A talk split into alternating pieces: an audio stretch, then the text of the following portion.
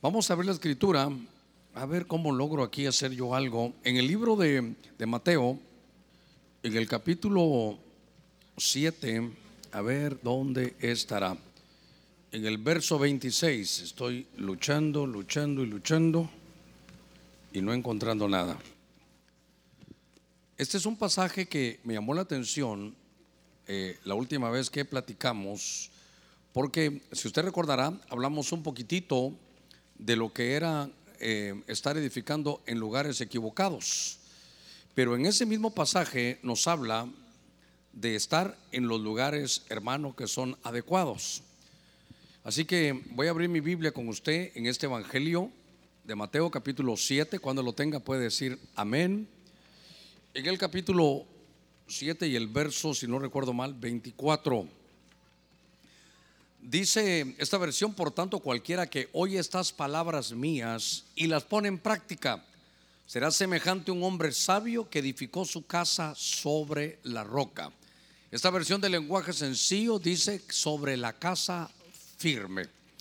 Hacemos una palabra de oración. Vamos a poner estas peticiones, estos ruegos. Yo sé que hay peticiones de oración. Yo sé que hay noticias que de pronto, hermano, lo ponen a uno nervioso. Mientras más uno noticias mira, más nervioso está que el coronavirus y esto y el otro. La única corona que vamos a ponernos es la corona de justicia, no se preocupe. No se preocupe, no vamos a ponernos otra más. Ahora, a ver, démosle palmas fuertes al Señor. Gloria a Dios. Lo que sí nos va a tocar antes, hermano, antes de que cualquier cosa pase, espero que no vaya a pasar nada, pero sí hay que lavarnos las manos, ¿verdad? Tomar nuestras precauciones.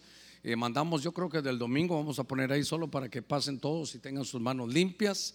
Y es la higiene, hermano, comer bien, estar hidratado y nada más. Y sobre todo entender algo que tal vez le adelanto lo del domingo, que para esto, claro, hay decretos gubernamentales, hay decretos de salud, pero para su protección y mi protección son cosas espirituales. Entonces, mejor buscar ahora y no buscar, hermano, esperar que, que venga algo malo. Vamos a buscar al Señor. Este ¿Sabe qué? Este es el tiempo de buscar al Señor. Así que vamos a orar. Padre, en el nombre de Cristo, gracias esta noche por tu bendición, por tu palabra.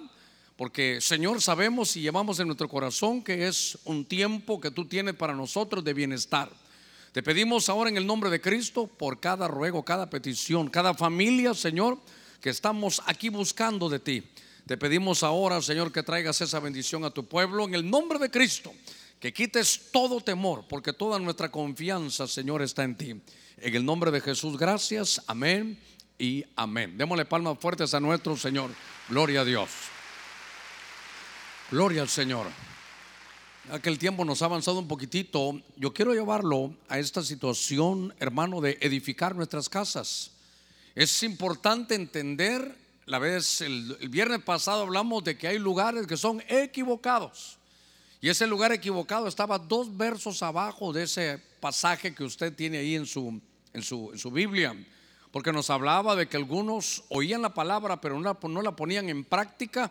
Y que entonces ellos edificaban en la arena. Venía, hermano, la prueba, los vientos, usted recordará, y se hacía una tremenda ruina en la casa. Pero versículos arriba en el verso 24 hay, dijera yo, como cinco columnas, cinco principios de tener una casa firme. Me llamó la atención esa, esa palabra de la casa firme, es tener una casa fiel, una, una casa genuina, una casa que se hace conforme, hermano, a la, a la voluntad de Dios, una casa que tiene buenos fundamentos. Tener una casa firme es una casa, hermano, sin grietas. Es una es una casa, hermano, que está como confirmada. Esta palabra en el hebreo de, de firme es una, una palabra que se dice, hermano, amán, amán. Y de esa palabra amán viene la palabra también hebrea que se dice amén. Es decir, que cuando hablan de esta casa, una casa firme, es una casa que lo que dice se cumple. Usted sabe que amén significa así sea. Es una casa que tiene este sello de fidelidad, que no va a tener grietas, que va a estar bien formada, que va a estar bien fundamentada. Esa casa, hermano, que son todas las que nosotros necesitamos. Este mensaje, como tiene más que una ambivalencia, podrá tener muchas. Pero yo quiero aplicarlo no solo a su casa, que es lo, de esta noche, que es una noche de familia, sino también aplicarlo, hermano, a, a la casa que nosotros tenemos. Esta es la casa del Señor. ¿Cuántos decimos amén? Entonces dice que la casa va a estar sobre, hermano, sobre esta roca firme, va a estar bien fundada, va a estar, hermano, inamovible, sin grietas, dice bien fundamentada. Una casa que donde vienen las promesas se cumplen, va a estar si oímos la palabra de Dios y la ponemos en práctica. Fíjese que lo primero es entonces como una obediencia de poner en práctica lo que oímos de la palabra de Dios. Déjeme entrar de lleno a estos, a estos puntos. Fíjese que en el primer libro de Samuel, en el capítulo 2, si me ayudan ahí en la televisión, por favor que el tiempo me, lo tengo corto ahí para poder hablar un poquitito con usted. Esta versión del oso me habla, hermano, de otra vez esa frase que quiero trasladar en la casa firme. Porque ahora viene Dios y dice, yo me voy a despertar un sacerdote fiel que haga conforme a mi corazón y mi alma. Y si hace conforme a mi corazón, dice hermano, yo, dice Dios, yo le edificaré casa firme. Y dice, y él andará delante de mi ungido todos los días. Entonces, ahora déjeme hablarle de la, de la casa firme que Dios, hermano, le dio a Samuel. Estaba profetizado que, que lo que Dios iba a hacer era hacerle una casa firme porque él tenía que despertar, oiga esto, un sacerdocio que le fuera fiel. Lo que había sucedido es que en los días, hermano de Samuel, había una decadencia sacerdotal. Fíjese que la decadencia de todo el cuerpo sacerdotal, y esto me hace temblar, ¿sabe qué? A mí primero. Porque es una responsabilidad tremenda. Usted sabe que el que más se le da, más se le demanda. Y entonces eh, la unción que tiene la cabeza, hermano, llega hasta el fondo y llega a las, a las partes más bajas de las vestiduras. Y entonces en esos momentos había una decadencia sacerdotal. Estaba, hermano, el profeta eh, esperando su turno, pero había un problema en el sacerdocio que se llamaba Elí. Porque Elí se había envejecido, no había, hermano, hecho un buen trabajo con sus hijos. Los hijos, hermano, eran, formaban esa decadencia sacerdotal. Es decir, que tal vez Elí, en un tiempo cuando Dios lo eligió, se desarrollaba en su sacerdocio, su casa estaba fundamentada. Recuerde usted que Elí tenía la promesa de que, hermano, toda su descendencia, dice la escritura, iban a estar bendecidos, iban a comer de lo mejor de la tierra. Esa era la profecía para una familia sacerdotal. Pero de pronto algo sucede en la familia y mire, mire la tarea de los que somos las cabezas de los hogares. Porque aquellos muchachos en medio de la decadencia espiritual y de la decadencia sacerdotal empezaron, hermano, a cumplir sus privilegios pero sin santidad. Empezaron ellos de alguna manera a servir adentro de la iglesia teniendo relaciones sexuales con otras personas que estaban sirviendo en la iglesia también. Él lo supo, el hermano lo entendió, lo vio, pero oiga qué cosa, pero no hizo nada. Por eso me dijo un predicador a mí, mira Germán me dijo, yo quiero que sepas algo que a mí me ha servido. Dice, al niño se le instruye, al niño se le debe de instruir, los padres. Pero luego dice, al necio se le corrige. Y por último, al hijo, hermano, se le estorba el pecado. Déjeme enseñarle estos tres puntitos para que nunca se le olviden ni a usted ni a mí. Al niño se le instruye. Diga conmigo, al niño se le instruye. Pero al necio se le tiene que corregir. Fíjese, al necio se corrige.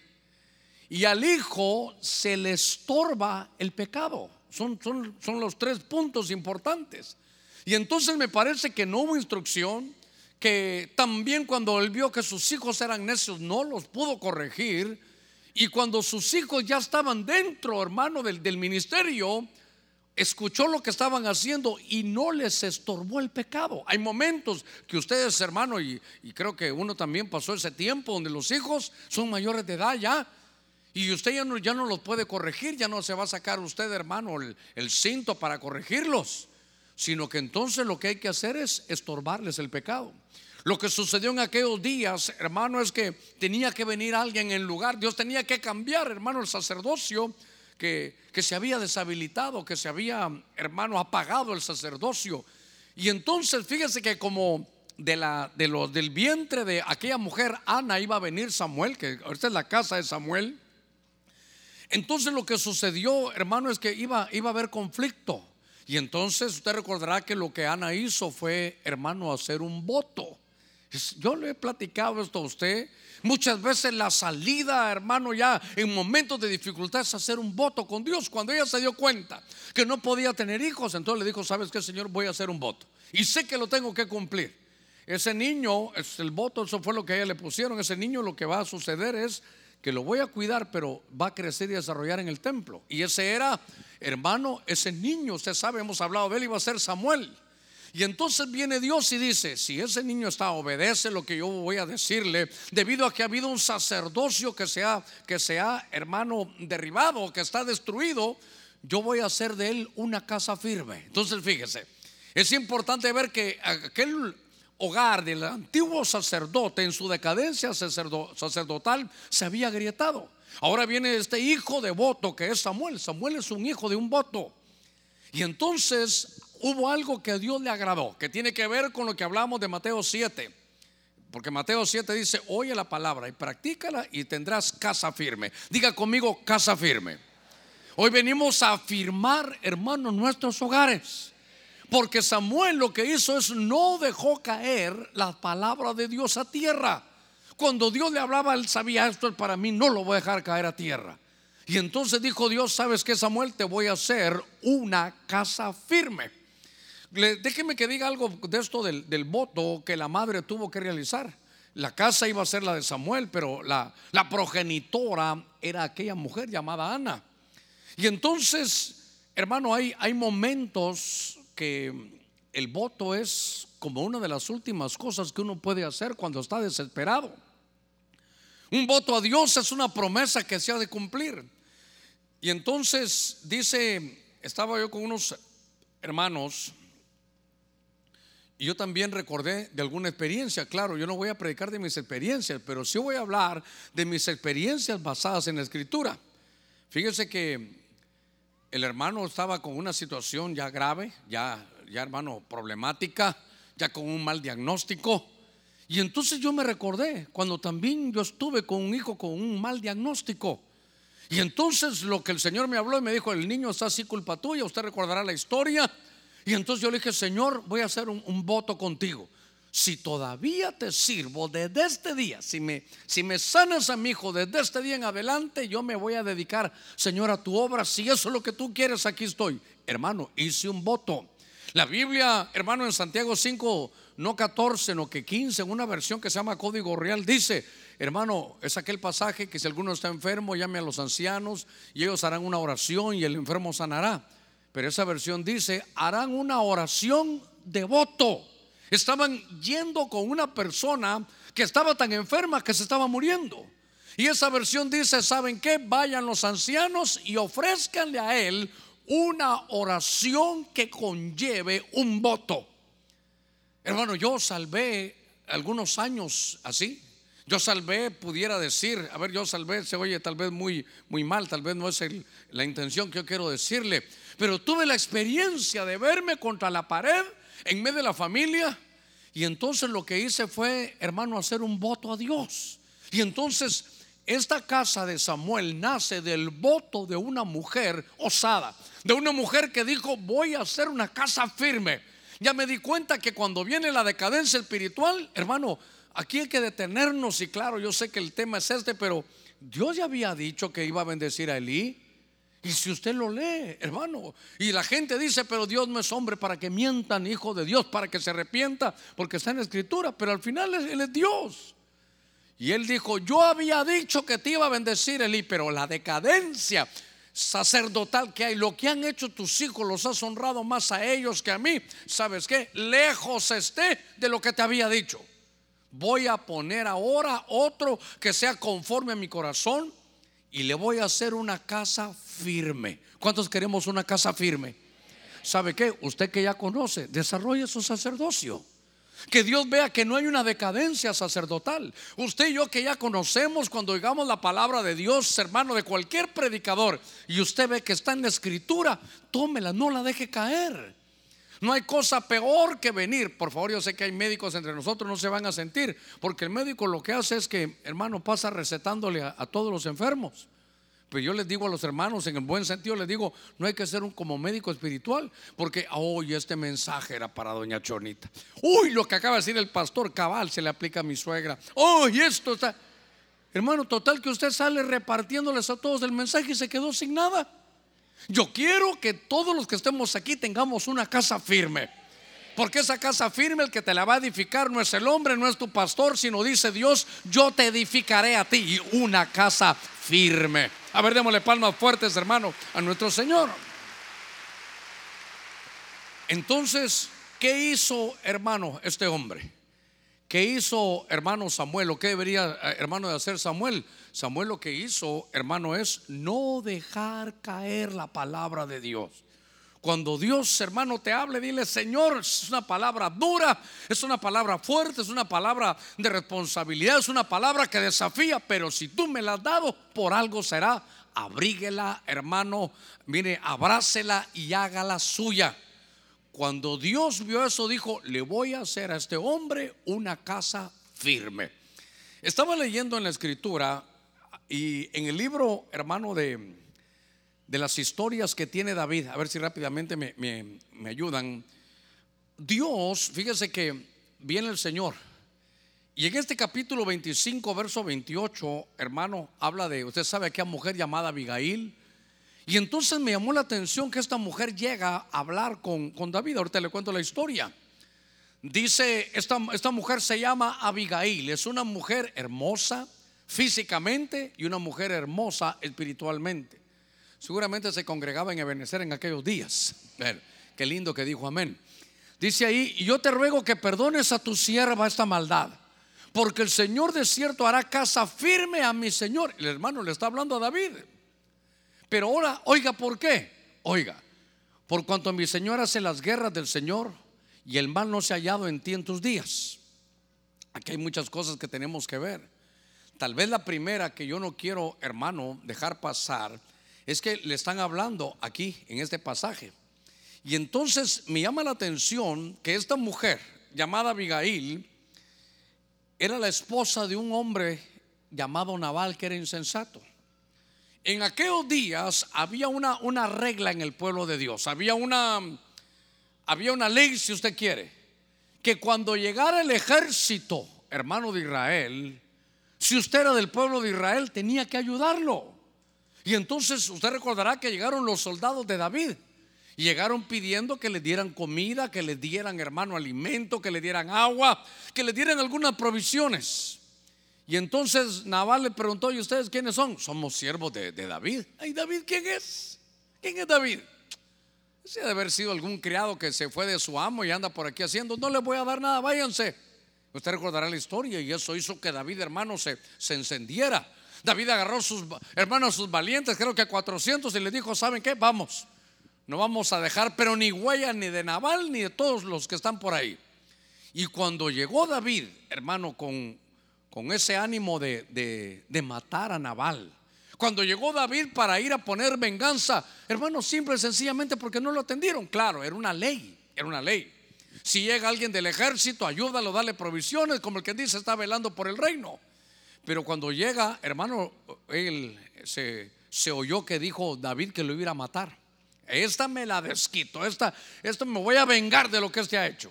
Y cuando él iba cabalgando para llegar a la casa de Nabal, le sale esta mujer llamada Abigail. Y esta mujer Abigail lo que hace es que intercede y le dice, David, ¿qué vas a hacer? Mira, ¿sabes qué? Perdona la iniquidad, perdona la maldad. Perdóname que yo tenga esta osadía, pero, pero yo sé que va, sé que mi esposo hizo mal. Mire qué mujer, hermano. Yo sé que mi esposo hizo mal. El esposo ni estaba arrepentido, pero ella sí, por su esposo. Eso se llama intercesión. Intercesión es ponerse en los zapatos de otro que aunque él no quiera, usted está orando por él. Porque hay momentos que cuando alguien está en el mundo, está en un vicio y le preguntan si quiere de Dios, va a decir que no. Pero los que ya conocemos de Dios, Hermanos, sabemos que Dios puede hacer cambios y que en medio de esa situación Él puede hacer cosas que ofendan a Dios. Entonces ahí estaba, hermano, y esta mujer le dice, ¿sabes qué? Perdona, yo te pido que, que, que no hagas eso, David, porque mira, Dios te va a dar a ti una casa firme porque tú estás en las guerras de Dios, nadie, nadie se opone a lo que tú haces, pero te pido algo, yo te pido que perdones a mi marido. Yo te pido que me perdones, diga conmigo, perdón. Y eso me llamó la atención, hermano. Porque entonces David hizo caso a aquella intercesión, hermano, de esta mujer. Y entonces él ya había tenido, hermano, él ya había tenido guerras, pero no voy a hablar de las guerras contra los filisteos, eso lo hablaré en otro, de otro ángulo, en otra oportunidad. Estoy hablando de las guerras familiares que de pronto se dan, hermano, aún entre nosotros. Y entonces Fíjese que, a ver, ¿cómo voy, voy poniendo los puntos aquí bien más claros en lo de David? Le dijeron, si perdonas, voy a hacer de ti una casa firme. Si no perdonas, no voy a hacer de ti una casa firme. Una de las columnas o de los principios para tener una casa, hermanos, sin grietas, sin maldiciones, sin ancestros, sin situaciones graves, es, hermano, el perdón. Mire qué cosa, qué, qué tremendo esto que cuando yo veo una de las columnas digo, ah, para tener una casa firme hay que perdonar. Hermano, hablemos un poquitito de las batallas familiares. Por ejemplo, el padre tiene batallas, hermano, con su hijo, sus hijos. David tuvo una batalla con Absalón, hermano. Y él, él, no lo mató, él, no, él no, no se vengó de su hijo, sino que él lo que hizo, a pesar de que nadie quería, es que perdonó, hermano, a su hijo. Uno mira las, las batallas, hermano de David. Fíjese que él fue a pelear contra Goliat y sus propios hermanos le dijeron: ¿A qué vienes, engreído? ¿Por qué no te quedaste si eres un pastorcillo? ¿Por qué no te quedaste con tus pocas ovejas? ¿A qué vienes? Y nadie se atrevía a pelear. Y viene David, hermano, y pelea contra Goliat. Y usted sabe la historia, lo vence. Pero tuvo que perdonar, hermano. Tuvo que perdonar. Agarró a sus hermanos y los perdonó. Nunca le dijo, ahora soy el rey, quítense de aquí. No, los perdono. Diga conmigo el perdón.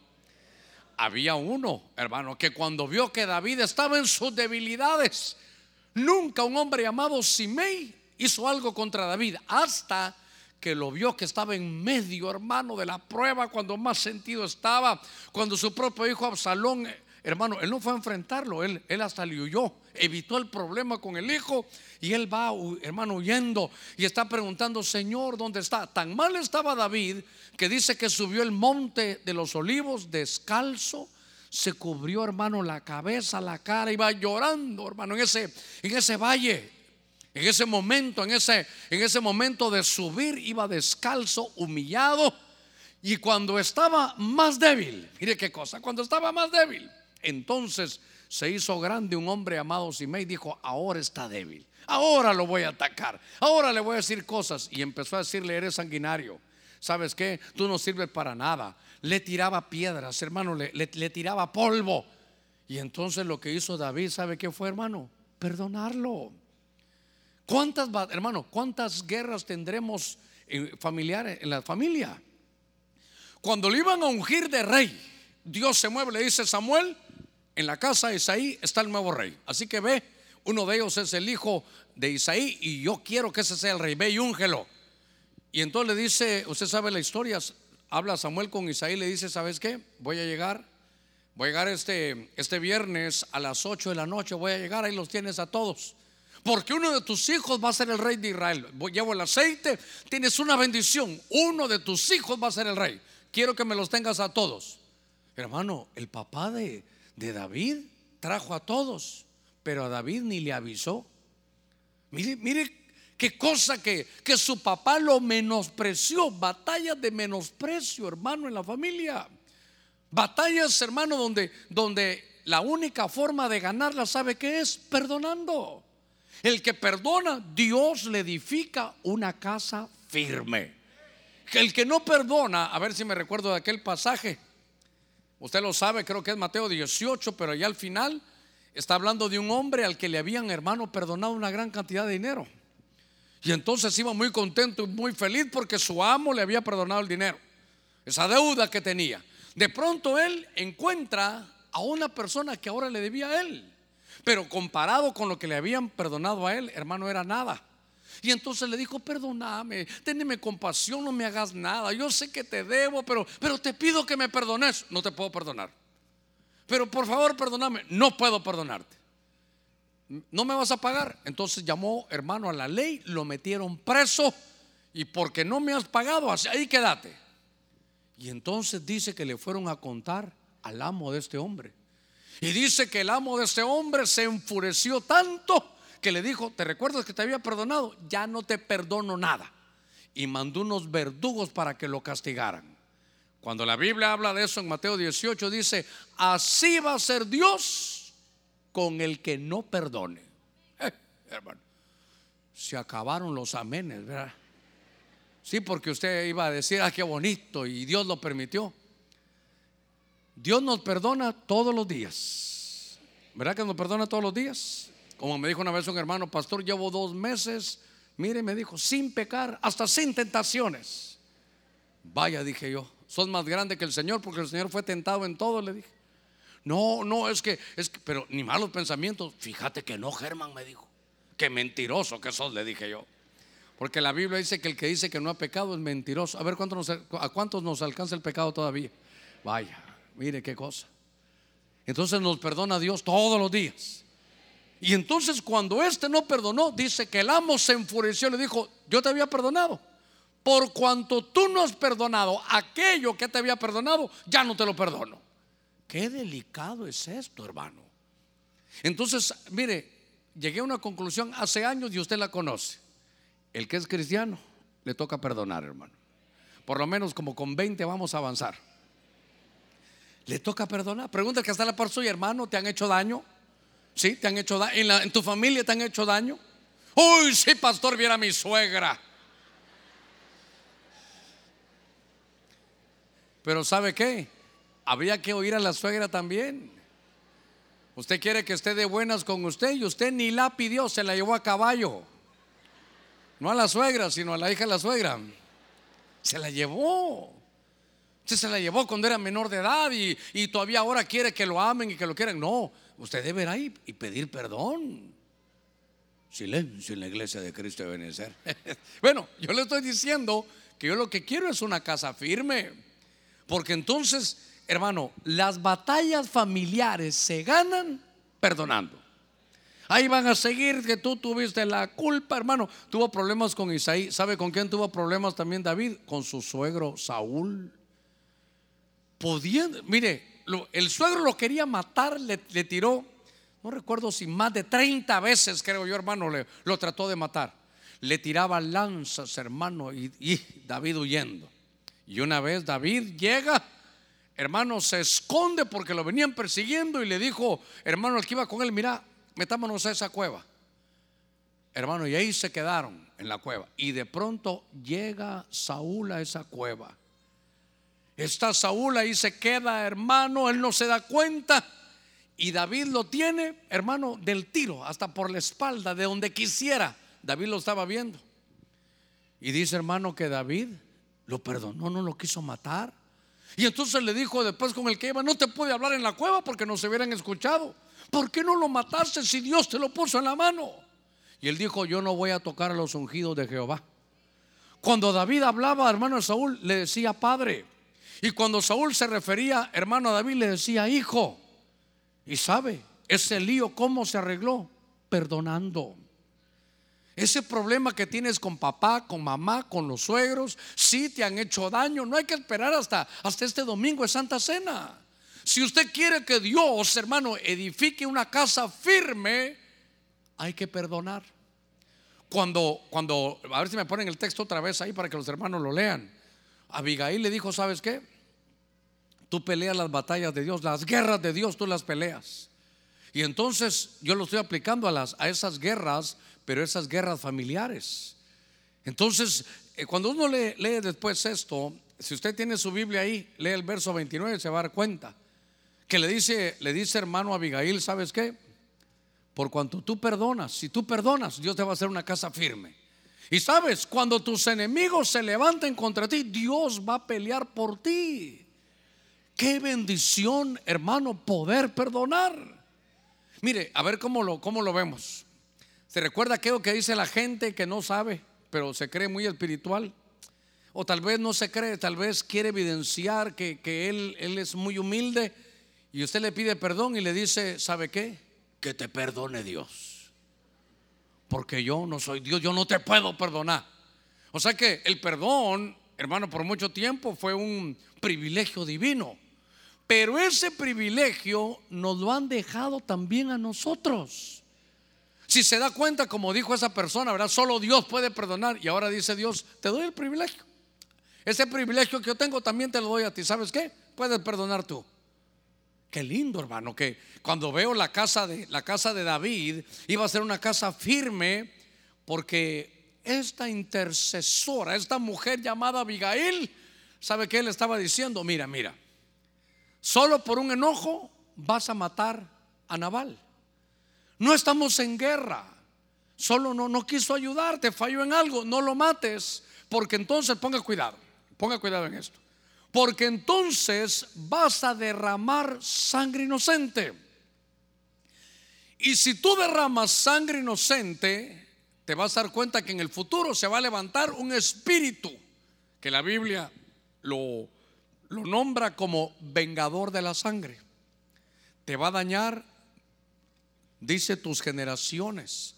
Todas las generaciones del lado del Padre van a ser dañadas porque se derramó sangre inocente. Entonces le está diciendo ella, no hagas eso, no derrame sangre inocente. Cuando David lo entiende, le dice, ¿sabes qué? Gracias. ¿Sabes qué? Gracias porque me, me diste la llave de ganar esta guerra. Y la llave de ganar esta guerra no es rencor, no es venganza. La llave para ganar esta guerra es perdonar. Dile a tu esposo que lo perdone. Aquella mujer como que le hubiera dicho, ¿sabes qué? Dios ha empezado a edificar en ti una casa firme. No tendrás problemas de amargura ni de deshonra. No vas a vivir con aquello que quieres vengarte, porque tu caso lo ha tomado el Señor y Él te dice, te voy a edificar una casa firme. A ver, démosle palmas fuertes a nuestro Señor. Gloria a Dios. Hermano,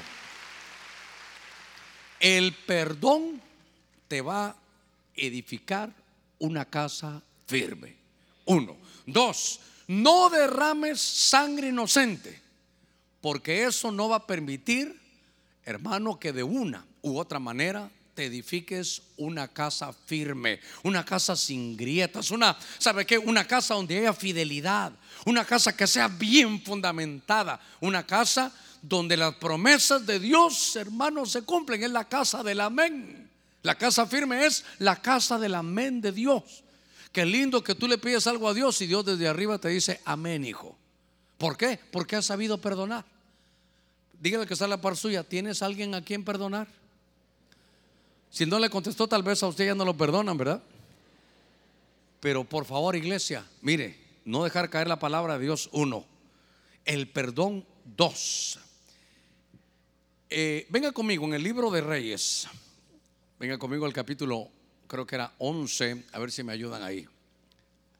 En ese, en ese verso me llamó la atención algo, que esto es hermoso. Salomón, hijo de quién es?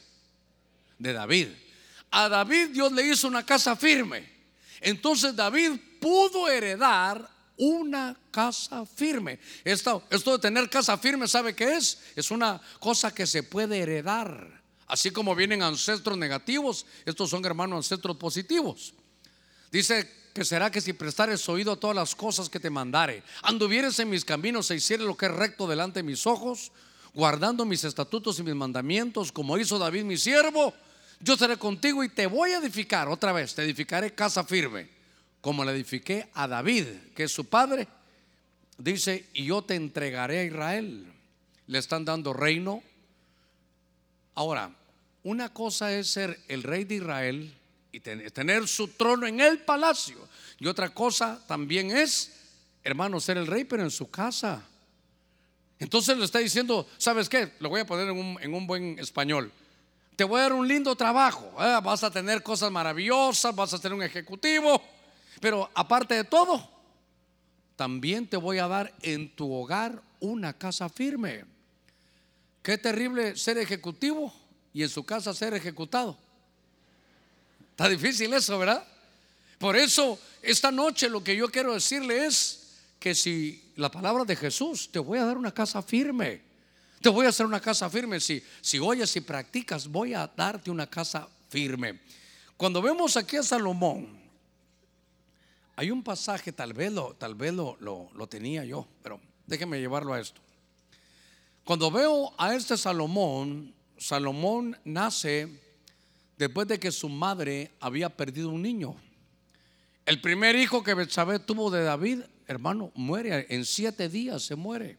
Usted conoce la historia. En siete días se muere. Ellos están en medio del luto, de la desesperación, del, del dolor, hermano, haber perdido un niño. A pesar de que David había ayunado esos siete días, ayunó. Y entonces, ¿sabe qué? Es importante que diga esto. Uno ayuna y buscando que Dios mueva su mano. Pero si Dios no mueve su mano, no te molestes con Dios. Tú quédate tranquilo que hiciste lo que tenías que hacer. Y que Dios, en conveniencia con el reino, que tal vez a veces no es su conveniencia humana, pero todo lo hace Dios perfecto. Todas las cosas van a ayudar a bien. Cuando estemos en el cielo preguntamos, Señor, ¿y por qué a mí? ¿Por qué pasó esto? Usted se va a dar cuenta que vamos a ir todos allá. Sí, Señor, tenía razón. Ah, claro que sí, Señor. Entonces, ahora cuando estamos viendo, hermano, a este, a este muchacho, ahora termina de, orar David en siete días.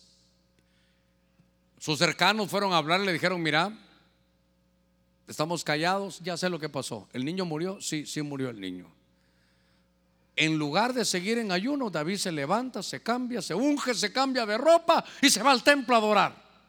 Mire el luto de David. Se cambia, se levanta, hermano, se unge, se pone su ropa, hermano, y se va a adorar al templo. Pasado el tiempo, queda embarazada otra vez, hermano, su esposa. Y ahora viene un hijo y esta mujer que es Betsabé, cuando se habla en el libro de Proverbios, ella dice, oh hijo mío, uno, oh hijo de mis entrañas, dos, y ahora viene el tercero, oh hijo de mis votos, otra vez hermano. Quiere decir que Samuel, casa firme, pero fue derivado, hermano, de un voto que hizo la mamá. Ahora veo, hermano, a Salomón y va a tener casa firme y derivado de un voto que hizo otra vez la mamá. Y entonces me llamó la atención, ustedes, claro, la historia nos habla de que cuando este hombre tuvo sueños en Dios, ¿se recuerda? Le preguntó Dios, ¿qué es lo que tú quieres? Qué lindo que Dios le diga a uno, ¿qué es lo que quieres que haga por ti? Pregunta el que está a la par suya, hermano, si Dios le preguntara a usted que qué quiere que Dios haga, ¿usted qué le pediría? Qué lindo, hermano. Ya me imagino muchos una casa, otros un carro, otros hermanos una esposa, otros hermanos ver cómo se zafan, otros hermanos, ¿verdad? Ay, Señor Jesús, para que no se me duerman, hombre. Qué cosa, pero ¿qué le pediría? Larga vida, dinero, riquezas. Pero este hombre, usted sabe la historia de él. Este hombre le dijo, ¿qué quieres? Yo lo que quiero es sabiduría, Señor. A ver, pídeme más. No, no, suficiente, solo con sabiduría. Y entonces dijo Dios, ¿sabes qué? Entonces, por cuanto me has pedido sabiduría, yo te voy a hacer una casa firme.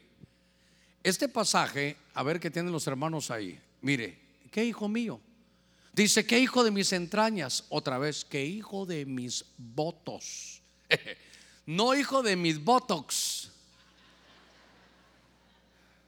Sí, porque ahora a veces miro yo a los hermanos que están con unas cejas como hasta por aquí, digo yo, ¿qué se habrán hecho, verdad? Los que ya somos buscando los 60, usted dice, se parece a Gordolfo Gelatino, dice uno, ¿verdad? ¿Nunca lo vio usted? Que tiene unas cejas por aquí, las tenía. Bueno, volvamos a hijo de mis votos. Muy bien, cuando este hombre se desarrolla, yo no sé qué voto habrá, no, no dice qué voto había hecho. Pero la Biblia dice que la casa, hermanos, se, da, se va a edificar. Creo que Proverbios 24.3 dice que la casa se va a edificar con sabiduría y que con inteligencia se va a hacer una casa firme. Y entonces, cuando veo esto, me llamó la atención algo que Dios da inteligencia, hermano, pero mire esto, lo, quiero investigar, lo estoy viendo desde hace rato, pero necesito revisarlo. Porque cuando la Biblia habla de, habla de inteligencia, es cierto tipo, como otras versiones dicen, sabiduría. Es una palabra, la sabiduría creo que tiene como siete o doce acepciones en el hebreo. La más famosa es Kokma, que es la sabiduría que pidió hermano eh, el rey Salomón. Y es la misma que aparece en 24.3, solo que después también hay una inteligencia. Esa es una inteligencia, hermano, espiritual. Es una inteligencia que viene del cielo. Así como hay sabiduría en la tierra, hay sabiduría del cielo. Así como hay inteligencia en la tierra, hay inteligencia del cielo. Y entonces ahora dice Dios, por cuanto me pediste sabiduría. Hermano, ¿por qué pidió sabiduría Salomón? ¿Por qué vamos a pedir sabiduría? ¿Sabe qué? Porque no la tenemos. La Biblia dice que no tenga sabiduría, que la pida. Y que la pida, dice con confianza, porque Dios no se va a molestar por darla.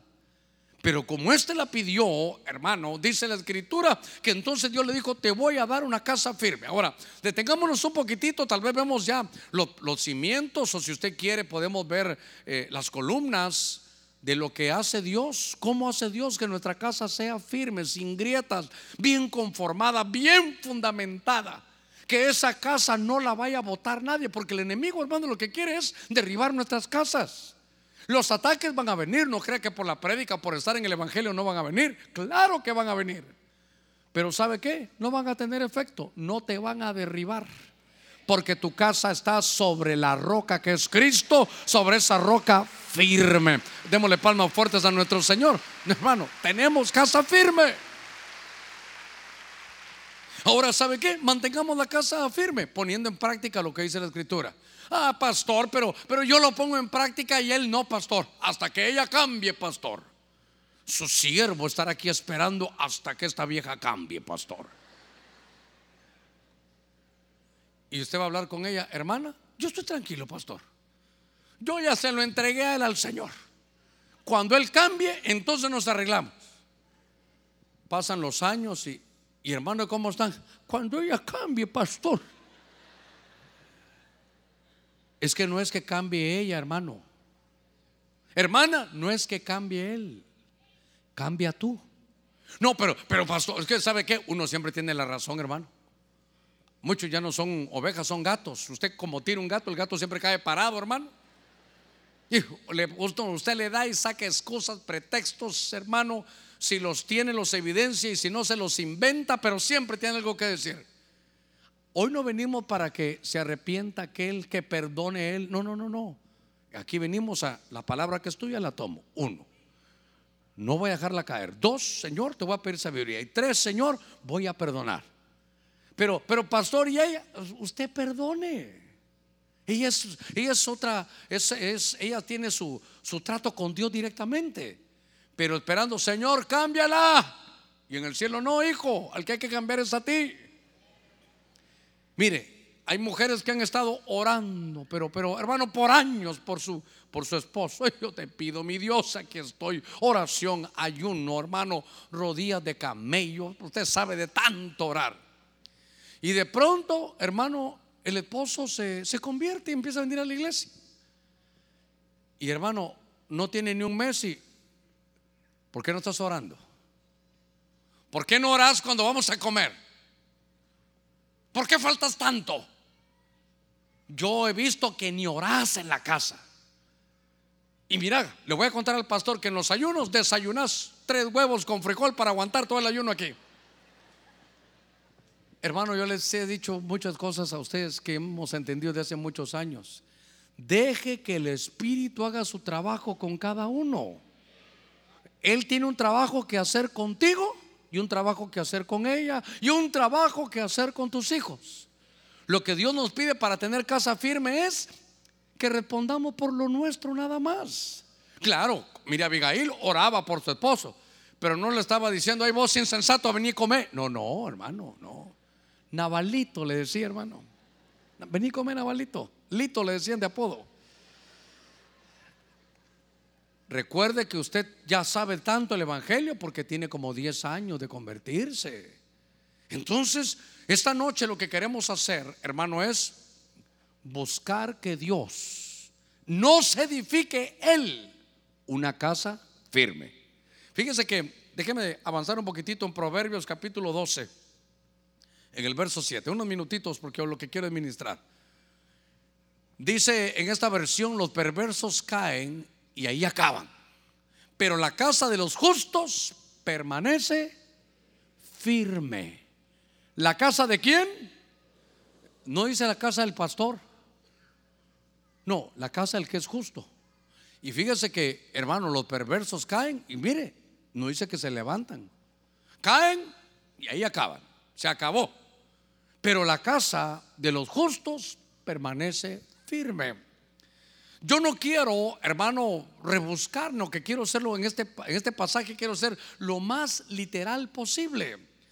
Así como el perdón es, una, es un cimiento, como usted lo quiera ver, la columna de la casa firme, el poner la palabra de Dios en práctica, el no dejar caer la palabra de Dios, el, el pedirle a Dios sabiduría, está bien. Pero note usted que cuando habla de, de justo, Justo es el que hace justicia. Entonces, habría que ver si somos justos con nuestros hijos. Si somos justos en el trato que tenemos con nuestro cónyuge. Silencio en la iglesia. Si somos justos, si usted tiene algún empleado en la oficina, o si hay alguien que le ayude a usted en su casa. ¿Seremos justos en lo que hacemos, hermano? Esos silencios son los más hermosos, hermano. Le voy a contar. Cuando vemos justicia, me voy a atacar a mí mismo. Hace muchos años de esto, muchos años. Tendremos saber cuándo fue que Dios me empezó a bendecir. Hace 31 años. Me cambió la vida en todo llamado, me recuerdo que había hecho el voto ya al Señor, ya estaba contento, nació mi hija Ninoshka y ahí empezó un cambio en la vida económica. Entonces yo llamé a mi, uno de mis hermanos y le dije, mira, se recuerda que le he contado, este es el primer cheque que me dieron en el nuevo trabajo y ese cheque representa lo que antes ganaba en un año, ahora lo gano en un mes. Ah, qué bueno, Germán, qué bueno. Entonces me subieron el, sueldo y fíjate que entré justo ahora que estaban dando el aguinaldo. Aparte mi aguinaldo. Oh, qué bien, Germán. Pues solo te contaba, porque si se lo cuento a otro van a pensar que estoy presumiendo, pero como son mi hermano, a ti te estoy contando. Qué bueno, me dijo. Mira, me dijo, te dejo solo un, un pensamiento. Sí, claro, le dije, contame. ¿Y le diste aguinaldo a la que trabaja contigo? ¿Aló? ¿Aló? ¿Sí? Ah, no hay señal ahora, se ha caído la señal. Entonces me dijo, me dijo eso, recibiste tu aguinaldo, sí, ¿qué tal sentiste ese cheque aguinaldo? Maravilloso. Y le diste algo al que trabaja contigo. Así como se quedó usted, me quedé yo. O recibió aguinaldo. Le diste de ese aguinaldo a tu esposa, la que te aguanta y te soporta todos los días. Ninguna hermana dijo amén. Santo. Le estoy poniendo cosas sencillas, cosas bien sencillas. Usted en su casa, hermano, mañana sábado hay un churrasquito, aparte tiene ahí, hermano, una linda carne especial. ¿Todos van a comer lo mismo? Qué lindo. O esto es para nosotros, para usted que vino a ayudar. frijoles de antier, hermano, con queso seco y tortillas de hace cuatro días que eran de color del maíz, ahora están verdes, pero por el moho. Qué cosa más tremenda. ¿Sabe qué dice ahí? Que el perverso cae y ahí acaba, ya, ya no se levanta. ¿Verdad que a veces tropezamos? Yo, yo sí quiero que si algún día me tropiezo, yo me quiero levantar. Que mi casa esté firme porque haya, hermano, justicia. Entonces, estoy viendo esto, los hermanos de alabanza van, van subiendo que lo que quiero ministrar y empezamos un poquitito adelante, pero creo que tenemos buen tiempo todavía. Lo que yo quiero decirle, Señor, edifícanos a todos casa firme. Yo quiero que a pesar de las pruebas que vengan, su casa esté firme. Le decíamos hoy cuando, hermano, porque ahora a todos los tiene asustados el coronavirus, a todos, hermano, todos. Y claro, yo no estoy diciendo, no, hermano, nada está pasando. No, ya, eso es pandemia, eso es lío ya. Es un conflicto ya. Pero nosotros somos pueblo de Dios. Nosotros no podemos estar pensando en otra cosa, sino en el Dios grande que tenemos en medio de todo, hermano, lo que se pueda mover. ¿Sabe qué? Tenemos casa firme. Tal vez me voy a adelantar y tal vez lo va a escuchar usted más adelante, pero vino una plaga para las casas de todos los que estaban, hermano, en Egipto. ¿Se recuerda usted? Vino, vino la plaga, pero donde pusieron la sangre del cordero, venía el ángel de la muerte y pasaba por encima. Todas las casas sufrieron, pero esta casa del Hijo de Dios, esta casa del pueblo de Dios que tenía su sangre, era una casa firme. Era una casa sin grietas, era una casa bien edificada, era una casa bien conformada, una casa protegida y cuidada. A ver cuántos somos del pueblo de Dios. Tenemos que tener esa confianza y esa fe. El deseo de Dios, hermano, es edificarle a usted, Él, con sus manos, con todos los recursos angélicos, edificarnos una casa firme con sus ojitos cerrados, quiero ministrarnos unos minutitos. Una casa firme. Piense qué grietas hay. ¿Sabe qué? Salomón tuvo casi por 40 años una casa firme, pero se le empezó a grietar la casa. Cuando dejó a un lado la sabiduría, le dio la espalda a Dios siendo un hijo devoto. Y dice la Biblia que estando ya viejo, amó a todas las mujeres, comenzando con la hija de Faraón, se hizo de mil mujeres, dice la escritura, se agrietó su casa. ¿Cómo se le agrietó la casa y fue derribada y tuvo gran ruina la de Elí? Porque ya no escuchaba la voz de Dios porque su sacerdocio, hermano, decayó. Qué cosa tan tremenda. Que teniendo el sacerdocio, su casa no era firme. Qué cosa tremenda que ningún hijo de Samuel tuvo casa firme, sino fue David el que tuvo casa firme. Y David se lo logró heredar en una responsabilidad generacional a su hijo Salomón. Una casa, ¿sabe qué? Donde hay un espíritu de fidelidad. Una casa donde esté lo genuino, que esté bien conformada, bien fundamentada, sin grietas. Una casa que todas las promesas de Dios se cumplan. Esa es una casa firme. El viernes pasado vimos dónde no se edifica casa. Pero este viernes estamos viendo dónde y cómo edificarla. Poniendo la palabra por obra, no dejando caer la palabra tierra, perdonando. Las guerras familiares muchas veces se ganan perdonando. Los líos familiares, los conflictos familiares, muchas veces se arreglan perdonando. Que Dios nos dé sabiduría, porque así Dios edificó la casa de Salomón y la hizo casa firme. Ahí donde estamos sentaditos, cosas prácticas que nos competen a nosotros. Que haya justicia con nuestros hijos, que haya justicia familiar. Padre, en el nombre de Cristo he predicado tu buena palabra. Señor, en el nombre de Cristo. Tú eres el Dios que protege las casas. Tú eres el Dios que edifica las casas. Tú eres el Dios que hace casas firmes. Mira toda grieta que de pronto tengan nuestros hogares. Hemos venido, Señor, esta, esta noche a aprender, a poner las columnas de la casa firme. Venimos, mi Dios, a poner los buenos cimientos en la casa firme. Si quieres reedificar tu casa, si habías comenzado bien y de pronto la casa está derribada, destruida, tuvo ruina, porque no la edificaste bien, hoy puedes decirle, Señor, tomo tu palabra, me quiero llevar una casa firme. En el nombre de Cristo, ¿Habrá alguien que quiera recibir a Cristo? Dice la Biblia que el que edifica casa firme es el que edificó sobre la roca. La roca es Cristo.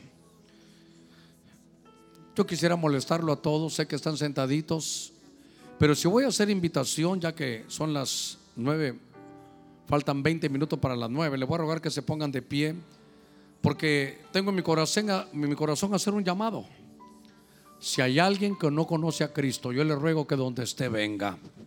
Que donde esté se acerque y venga hoy y le diga, Señor, edifícame una casa firme. ¿Sabe? Entiendo. No se requiere ser profeta para saber cuántos conflictos y aún guerras, hasta legales, pueden haber en medio de la familia. Pero eso usted tiene en su mano. Dios te bendiga. ¿Sabe cómo se arregla eso? Perdonando perdonando. Y sé que te va a costar, pero Dios va a ver ese deseo. ¿Habrá alguien que va a recibir a Jesús? Dios le bendiga. ¿Habrá alguien más? Iglesia, le ruego algo. Bien tempranito, solo le ruego que abra sus labios y le diga Espíritu Santo, te rogamos que puedas tocar los corazones, aquellos a los cuales tú tienes planificado esta noche. Si hay alguien en medio de nosotros que no tiene su casa firme, ¿por qué? Porque no tiene a Cristo Cristo a la roca, te ruego que donde, donde estés vengas. Porque esto no se edifica con dinero, esto no se edifica con fortalezas humanas, esto es Dios el que edifica la casa. Déjate que Dios te edifique una casa firme. Para eso tienes que tener a la roca que es Cristo. ¿Habrá alguien más que va a recibir a Jesús, iglesia, orando, orando? Un minutito nada más. Diga al Espíritu Santo, toca las vidas, toca los corazones, toca a cada uno, Señor, que ha venido hoy que necesita la salvación que necesita acercarse, Dios le bendiga. Habrá alguien más, donde quiera que esté, no se vaya sin Cristo. ¿Sabe cuando la, la casa no está edificada sobre la roca?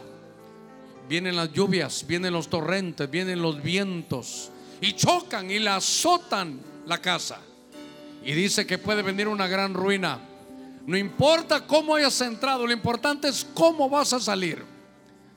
Si habías edificado mal, hoy estamos hablando de cómo edificar bien. Cristo es la roca. ¿Habrá alguien más que va a recibir a Jesús? Yo sé que la gran mayoría conocemos del Señor, pero ¿habrá alguien más que va a recibir a Cristo? Unos segunditos nada más. Si veniste tal vez de visita, Dios te está llamando.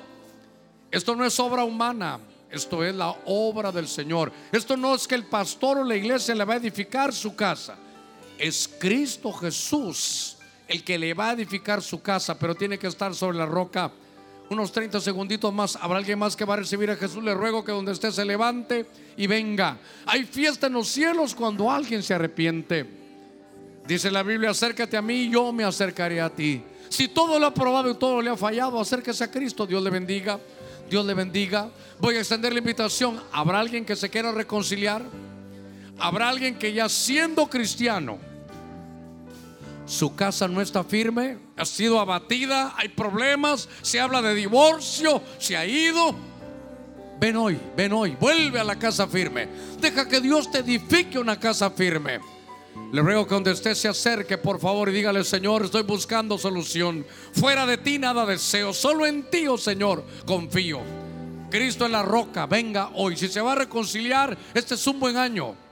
Es el año de la reconciliación. Donde quiera que esté, le voy a rogar que si necesita acercarse de nuevo al Señor, tal vez ya lo conocía o lo conoció hace muchos años, pero si hoy siente ese impulso, esa voz interna que le dice, Hijo mío eres tú, yo te he engendrado, yo te voy a reedificar. Dice la escritura que cuando el pueblo de Dios había perdido sus casas por la cautividad de Babilonia. Cuando volvieron dijeron, edifiquemos en los mismos cimientos. ¿Sabe qué? Si alguna vez su casa se echó a perder, su hogar se echó a perder, el mismo cimiento es Cristo Jesús. Acérquese hoy. Habrá alguien que va a recibir cobertura rápidamente. Tenemos unos minutos para que usted venga. Queremos hacer una oración con todo nuestro corazón acérquese esta noche y dígale, Señor, edifícame de acuerdo a tu palabra una casa firme. Edifícame, Señor, una casa firme. Una casa firme. En el nombre de Jesús. En el nombre de Cristo. Los que van a recibir cobertura rápidamente acérquense. Hermano, voy a bendecirlo, pero antes voy a bendecir a los hermanos. Extienda su mano aquí al frente. Le ruego a toda la iglesia que extienda su mano aquí al frente. Hay una gran necesidad. Padre, en el nombre de Jesús, hemos predicado tu palabra. Una palabra que nos ha llevado a ese impulso, mi Dios, de edificar una casa firme. Te pedimos por todos aquellos que de alguna manera están recibiendo a Cristo Jesús en su corazón. Dice la Biblia en Hebreos capítulo 3, verso 6, que así como Moisés fue fiel en la casa de Dios, es una casa firme, de la misma manera Cristo Jesús, hermano, va a edificar. Pero la casa somos nosotros. La casa firme somos nosotros si retenemos con fe. Hebreos capítulo 3, verso 6. Reciba a Cristo Jesús. Usted que ha venido, dígale Jesús, te recibo como mi Señor. Entra en mi corazón. Tome el control de mi vida. Te lo entrego esta noche. Mi casa fue derribada, fue destruida. Pero yo quiero que hoy tú edifiques esta casa. Esta casa soy yo.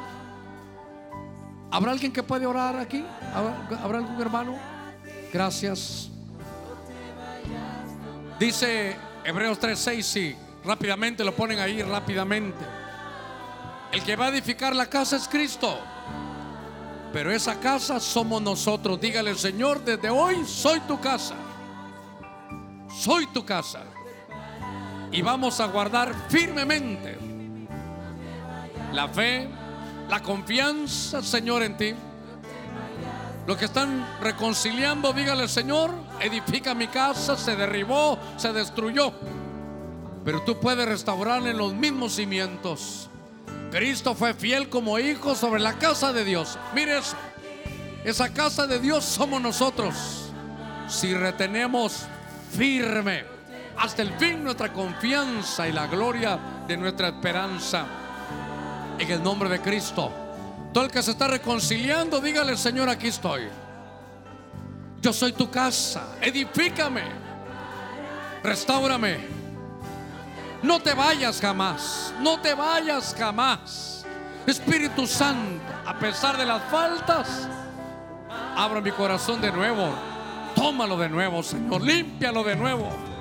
Gracias. Los que están recibiendo cobertura, levanten su mano, Padre, bendecimos aquellos que se están adhiriendo, Señor, a esta familia.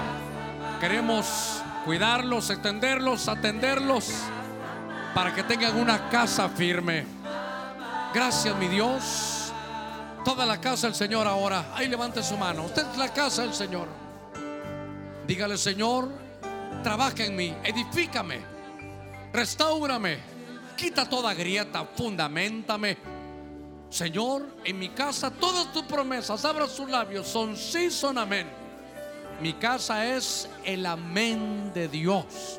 Todas tus promesas, tus planes son de bienestar. En el nombre de Jesús, te pido, mi Dios, que no te vayas jamás. Bendigo su vida, bendigo su entrada y su salida. Bendigo su negocio, su empresa, su casa, su cuerpo lleno de salud. Gracias Señor. En el nombre de Cristo lo creemos y lo recibimos por la fe. Amén y amén. No te vayas.